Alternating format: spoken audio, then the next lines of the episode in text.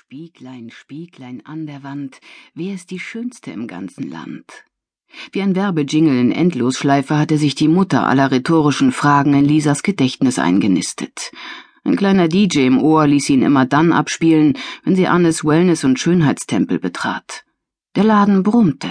Peeling, Kurpackungen und vitalisierende Massagen im Stundentakt. Von Spieglein konnte allerdings keine Rede sein. Monsterspiegel traf es eher. Das mittelalterlich anmutende Relikt umspannte gleich die halbe Wand des Flurs.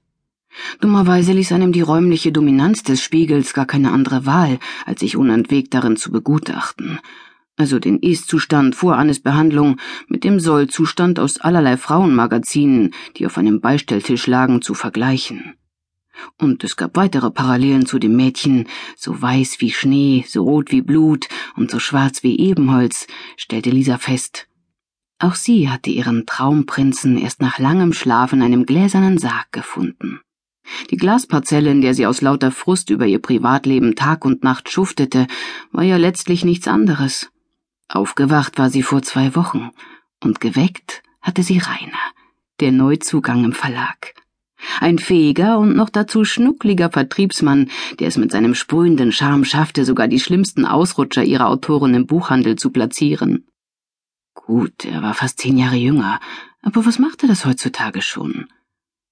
Was eigentlich normal, wenn ein 48-jähriger Mann einem Liebesbekundungen per SMS schrieb? Egal. Lisa konnte gar nicht anders, als sich die restliche Wartezeit mit der Lektüre seiner Kurznachrichten zu versüßen. Sehen wir uns morgen? Kuss, Rainer. Wie süß. Und mit diesem Mann würde sie morgen in den Urlaub fahren. Unglaublich.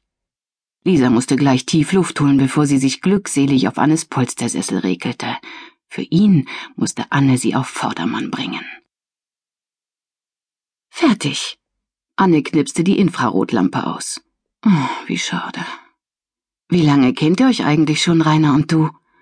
Hm, ein paar Wochen, sagte Lisa.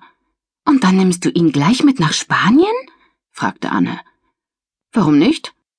Lisa wunderte sich selbst darüber, wie selbstverständlich und überzeugend sie das eben von sich gegeben hatte. Oh, ich beneide dich. Vier Wochen, Sonne, Cocktails, ein toller Mann. Ah, vielleicht sollte ich auch im Verlagswesen arbeiten.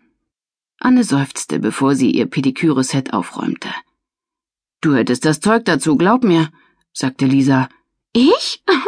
Aber ich habe doch überhaupt keine Ahnung von Literatur. Dafür umso mehr Überzeugungskraft. Anne stutzte, lachte dann aber herzhaft los. Du meinst, jeder Buchhändler würde mir alles abkaufen, nur damit er mich möglichst schnell aus seinem Laden bekommt? Das hast du gesagt. Annes Lachen war ansteckend. Das Tuch, das sie ihr hinhielt, um die Maske vom Gesicht zu wischen, brauchte sie jetzt nicht mehr. Lisas Lachmuskeln nahmen ihm die Arbeit größtenteils ab. Lisa setzte per Fingertipp den letzten Haken auf ihre virtuelle To-Do-Liste. Wie praktisch, dass man so etwas heute auf seinem Smartphone immer griffbereit hatte. Lisa legte ihr Handy zur Seite und starrte etwas ratlos auf den Kleiderhaufen, der fein säuberlich nach Farben und Zweck sortiert vor ihr auf dem Bett neben dem bereits geöffneten Koffer drapiert war. Und was sich vor ihr türmte, war eindeutig zu viel. Die Leinenhose mitnehmen? Oder doch lieber das luftige, geblümte Strandkleid mit gewagtem Ausschnitt, das sie neben zwei Bikinis in Leuchtfarben, BHs mit Spitze, einer bestickten Jeans und zwei schicken Blusen im Turbogang vor Geschäftsschluss noch erworben hatte. Lisa konnte sich nicht daran erinnern, jemals so viele Sachen in so kurzer Zeit gekauft zu haben. Im Urlaub konnte man es sich schließlich leisten, farbenfrohe junge Mode zu tragen. Aber was, wenn sie sich damit lächerlich machte? Sofort hielt Lisa das neue Kleid vor sich hin. Die verspiegelte Front ihres Schlafzimmerschranks schien jedenfalls nichts gegen den flotten Look zu haben. Rein in den Koffer. Wieso hatte sich Rainer eigentlich noch nicht bei ihr gemeldet? Immerhin fuhren sie morgen in ihren ersten gemeinsamen Urlaub. Er meldete sich doch sonst mindestens täglich. Aber vielleicht war er gerade auch dabei zu packen, beruhigte Lisa sich. Das musste wohl Gedankenübertragung sein, Schon kam der vertraute Dreiklang, der auf den Eingang einer SMS verwies. Die Nachricht, die ihr auf ihrem Smartphone entgegensprang, sah länger aus als sonst, sogar ziemlich lang. Liebe Lisa. Ich bin wie gelähmt